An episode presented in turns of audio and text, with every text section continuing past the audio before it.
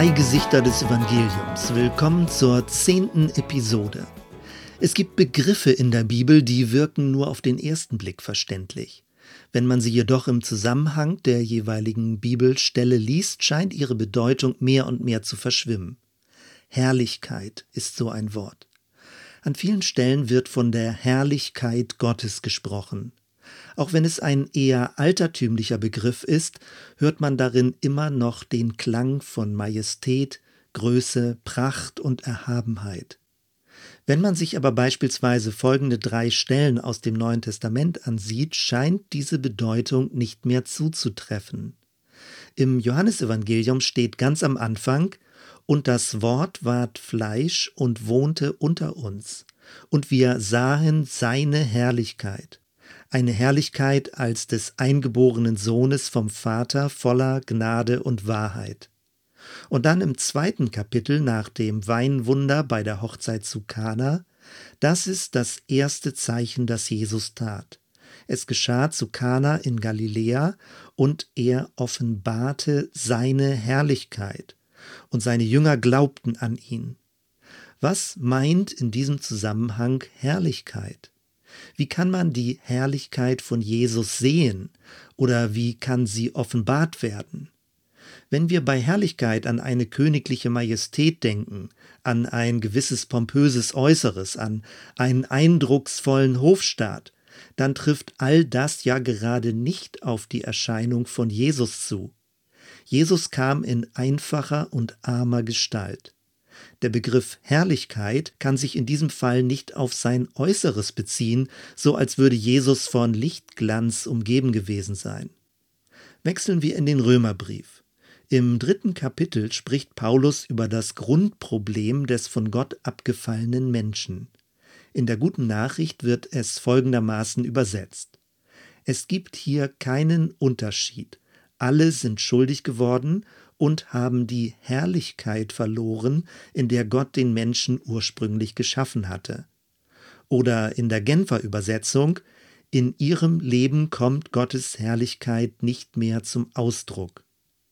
Offenbar können Menschen Gottes Herrlichkeit verlieren. Aber auch hier die Frage, was bedeutet das? Der theologische Nebel wird sich ein bisschen lichten, wenn wir versuchen, die Texte vor dem Hintergrund des Schamannahmemusters zu verstehen. Beginnen wir mit dem Begriffsfeld.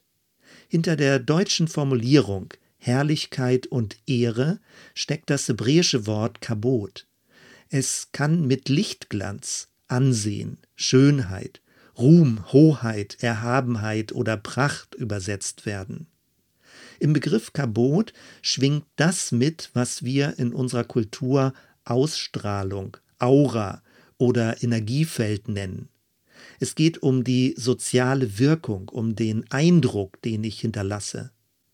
Im Bild gesprochen lässt sich Kabot mit dem Lichtglanz der Sonne, der Corona, vergleichen. Der lateinische Begriff Corona kommt von Krone oder Kranz. Er kann auch einen Kreis von Zuhörern meinen. Genau das trifft es. Kabot ist so etwas wie ein soziales Gravitationsfeld. Jemand zieht die Aufmerksamkeit auf sich. Andere bemerken die Person. Wenn jemand sich äußert, hören sie zu. Kabot ist eine Art von Präsenz, von Gegenwärtigkeit, von Klarheit.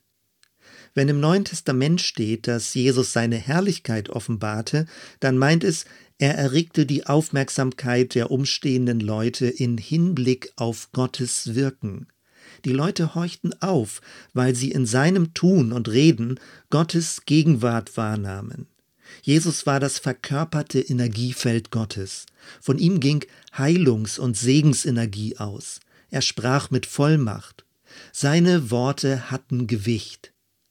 Wenn Kabot in unserem Kulturkreis mit Ehre oder Herrlichkeit übersetzt wird, geht aber auch immer etwas verloren. In unserer Sprache bekommt man den Eindruck, als wäre Kabot die Eigenschaft von einer Person oder von einem Ding. Das liegt daran, dass unser Kulturkreis individualistisch, also vom Einzelnen her denkt und die Welt deutet. Kabot ist dann eine Ausstrahlung oder eine Einwirkung auf die Umwelt. Im Schamannahmemuster liegt die Betonung jedoch auf der Beziehung und der Wechselwirkung zur Bezugsgruppe. Sehen wir uns das genauer an. Der Wortstamm von Kabot bedeutet schwer sein. Wenn eine Person Kabot hat, ist sie gewissermaßen gewichtig. Dieses ist aber keine Eigenschaft, die sie aus sich selbst heraus besitzen kann. Vielmehr geht es darum, dass jemand durch die Aufmerksamkeit anderer Gewicht bekommt.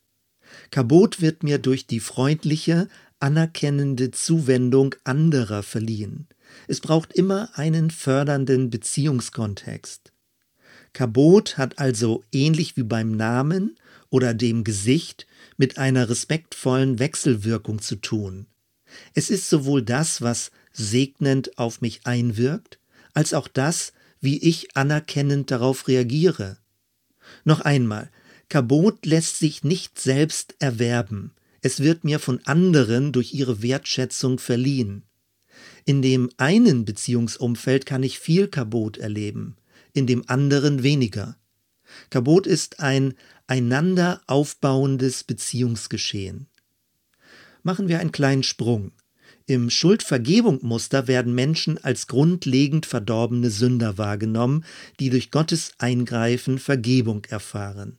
Der Zielpunkt besteht darin, dass sie allein Gott die Ehre geben. Im Schamannahmemuster dagegen treffen wir erstaunlicherweise auf Folgendes. Auch dort soll der Mensch Gott ehren. Gleichermaßen wird aber betont, dass Gott dem Menschen Kabot zugedacht hat. Das erinnert an die Aussagen, dass die Menschen von Gott als Krone der Schöpfung geschaffen wurden. In Psalm 8 heißt es von Gott in Bezug auf den Menschen, Du hast ihn wenig niedriger gemacht als Gott, mit Ehre und Herrlichkeit hast du ihn gekrönt.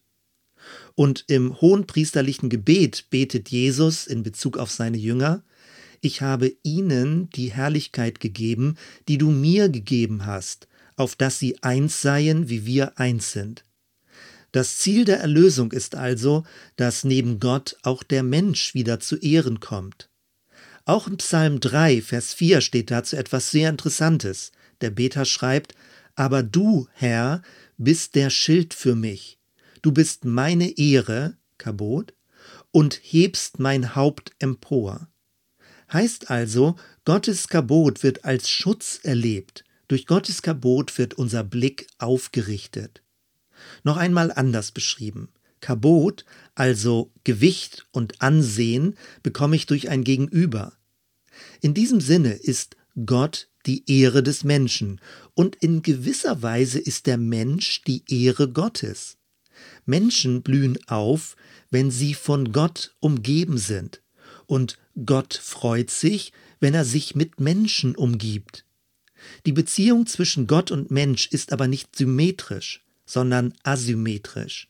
Gott allein ist der Ursprung, aber dieser Ursprung will nicht ohne seine Geschöpfe leben. Ähnlich wie die Wechselwirkung zwischen Sonne und Sonnenblume. Die Sonnenstrahlen segnen die Sonnenblume und die Sonnenblume dreht ihre Blüte zur Sonne. Damit ehrt die Sonnenblume die Sonne und die Sonne ehrt gewissermaßen die Sonnenblume, indem sie diese bescheint. Kabot meint also eine gegenseitig aufbauende Beziehung. Es ist eine geheilte Relation unter Ungleichen. Es ist ein dem anderen dienen und ihn oder sie fördern. Schwächere und Stärkere, Frauen und Männer, Kinder und Eltern, immer in Wechselseitigkeit, ohne Machtmissbrauch und Manipulation, ohne gegenseitige Abwertung und Verachtung. Kabot ist eine Art Energiefluss, der wechselseitig inspiriert und anspornt. In einer Gemeinschaft wird dadurch jeder wahrgenommen und findet seinen Platz. Jeder ist mit seiner Eigenart willkommen und jeder wird gebraucht, um wiederum andere aufzubauen. Es erinnert an Paulus, der den Korinthern das Wesen einer christlichen Versammlung beschrieb. Wenn ihr zusammenkommt, so hat ein jeder einen Psalm, er hat eine Lehre, er hat eine Offenbarung, er hat eine Zungenrede, er hat eine Auslegung, lasst es alles geschehen zur Erbauung. Vor diesem Hintergrund verstehen wir auch, auf welche Weise Gottes Herrlichkeit inmitten einer christlichen Gemeinschaft aufleuchten kann. Es geht nicht um spektakuläre Wundererfahrungen und Machtdemonstrationen wie beim Angstschutzmuster. Vielmehr wird Gottes Gegenwart in einer umsichtigen, einander wertschätzenden Gemeinschaft erfahren. Im Alten Testament noch wird Gottes Herrlichkeit als Lichtglanz und mächtige Präsenz beschrieben. Propheten hörten ein donnerndes Rauschen, Priester fielen zu Boden. Auch Jesus hat viele Wunder getan. Sein Fokus lag aber nicht auf den Wundern an sich, sondern auf einer Gemeinschaft der Liebe. Annehmende Liebe soll das Erkennungsmerkmal seiner Nachfolger sein. Häufig betont das Schuldvergebung-Muster, dass Liebe nicht zu weich werden dürfe und dass es schließlich auch um Wahrheit ginge. Zumindest müsse sich Liebe und Wahrheit die Balance halten, sagt man. Im Schamannahmemuster dagegen ist Liebe und Wahrheit kein Gegensatz, die austariert werden müssten. Reine Liebe ist zugleich völlige Wahrheit. Um das zu verstehen, darf Liebe wiederum nicht isoliert von einem Subjekt ausgedacht werden. Biblische Liebe ist gegenseitige Annahme und Hochachtung. Den anderen zu lieben bedeutet ihn als Ebenbild Gottes zu ehren. Zum Schluss Anregungen und Fragen. Erstens. In bestimmten christlichen Milieus wird es ungern gesehen, wenn Mitarbeiter zu sehr gelobt werden. Gott allein soll die Ehre gehören. Im Schamannahmemuster braucht es aber eine gesunde Anerkennungskultur. Zweitens. Paulus verweist darauf, dass im Leib Christi unansehnlichere Glieder besonders geehrt werden sollen. Wie kann es gelingen, dass Menschen mit geringerer Bildung, einfacheren Berufen oder unattraktiverem Äußeren besonders geachtet werden? Und drittens, stell dir eine Gemeinschaft erfüllt mit Kabot vor. Jeder ist erwünscht und wird beachtet, auch die Schüchternen und Unscheinbaren. Man trifft sich, um sich gegenseitig aufzubauen. Eine Atmosphäre von schenkender Aufmerksamkeit. Soweit erstmal. Wir hören uns bei der nächsten Episode. Bis dann.